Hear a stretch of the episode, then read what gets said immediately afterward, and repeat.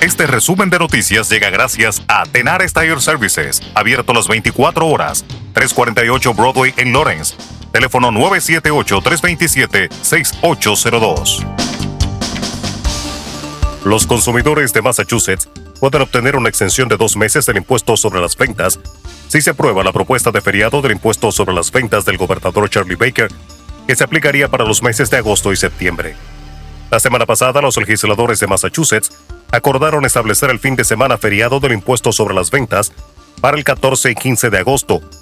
Tradicionalmente, los feriados designados permiten a los compradores evitar pagar el impuesto sobre las ventas del 6.25% en la mayoría de los artículos minoristas que cuestan menos de 2.500 dólares.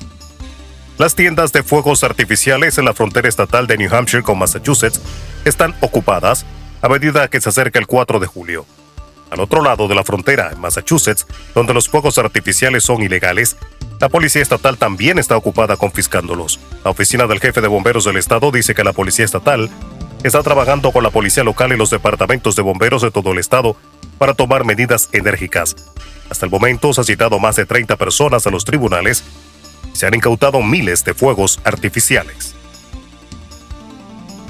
El presidente de Estados Unidos, Joe Biden, anunció este jueves senadores republicanos y demócratas han alcanzado un acuerdo sobre su plan de infraestructuras del que dijo creará millones de puestos de trabajos. Hemos alcanzado un acuerdo, afirmó Biden en la Casa Blanca, rodeado del grupo de senadores, sobre un voluminoso plan de inversión para modernizar la aventajada red de infraestructuras en Estados Unidos.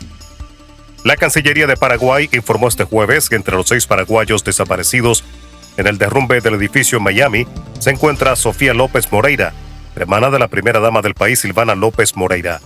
Entre los desaparecidos también se encuentran su marido, el empresario Luis Berenguil, otra mujer identificada como Lady Villalba y tres menores de edad.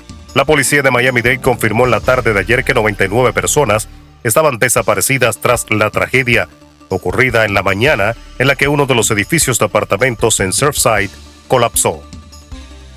En República Dominicana, ante la presencia de la variante Delta del coronavirus que circula en Puerto Rico, Nueva York, así como en varias ciudades europeas y sudamericanas que tienen vuelos directos con el país, especialistas consideran necesario y urgente aplicar medidas sanitarias estrictas a fin de impedir que este tipo de virus, considerado el más contagioso y peligroso, llegue al país.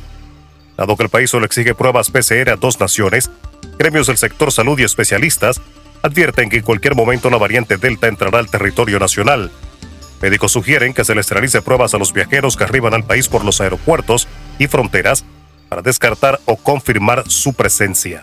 De su lado, el ministro de Salud Pública, Daniel Rivera, respondió este jueves al presidente del Colegio Médico Dominicano, quien solicitó a las autoridades realizar un análisis más detenido del número real de pacientes fallecidos por el coronavirus en algunas provincias del país. Rivera manifestó que esto no es cierto, que no esconden informaciones sobre los contagios positivos ni las muertes que emiten en los boletines de COVID, inmediatamente van llegando las notificaciones, el ministerio las publica. Y la pasada Cámara de Cuentas se negó a auditar a las distribuidoras de electricidad, como solicitó la nueva administración, reveló el abogado Miguel Valerio. Valerio, que representa a las EDES, que se han constituido en actor civil en la querella por el supuesto desfalco de más de 30 mil millones, dijo que esta negativa fue expresada por escrito. Previo a esta revelación, el abogado dijo que desde 2015 las empresas distribuidoras de electricidad no eran auditadas. Resumen de noticias. La verdad en acción. Jorge Auden.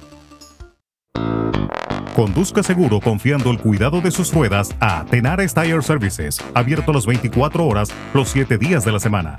348 Broadway en Lawrence. Al comprar gomas nuevas, recibe reparación de por vida, además de otros servicios también de por vida. Tenares Tire Services también ofrece alineación y balanceo y autodetailing. Las mejores gomas nuevas y usadas en Tenares Tire Services, con el trato afable de Brian de Peña y su equipo. Tenares Tire Services, 348 Broadway en Lawrence. Teléfono 978-327-6802.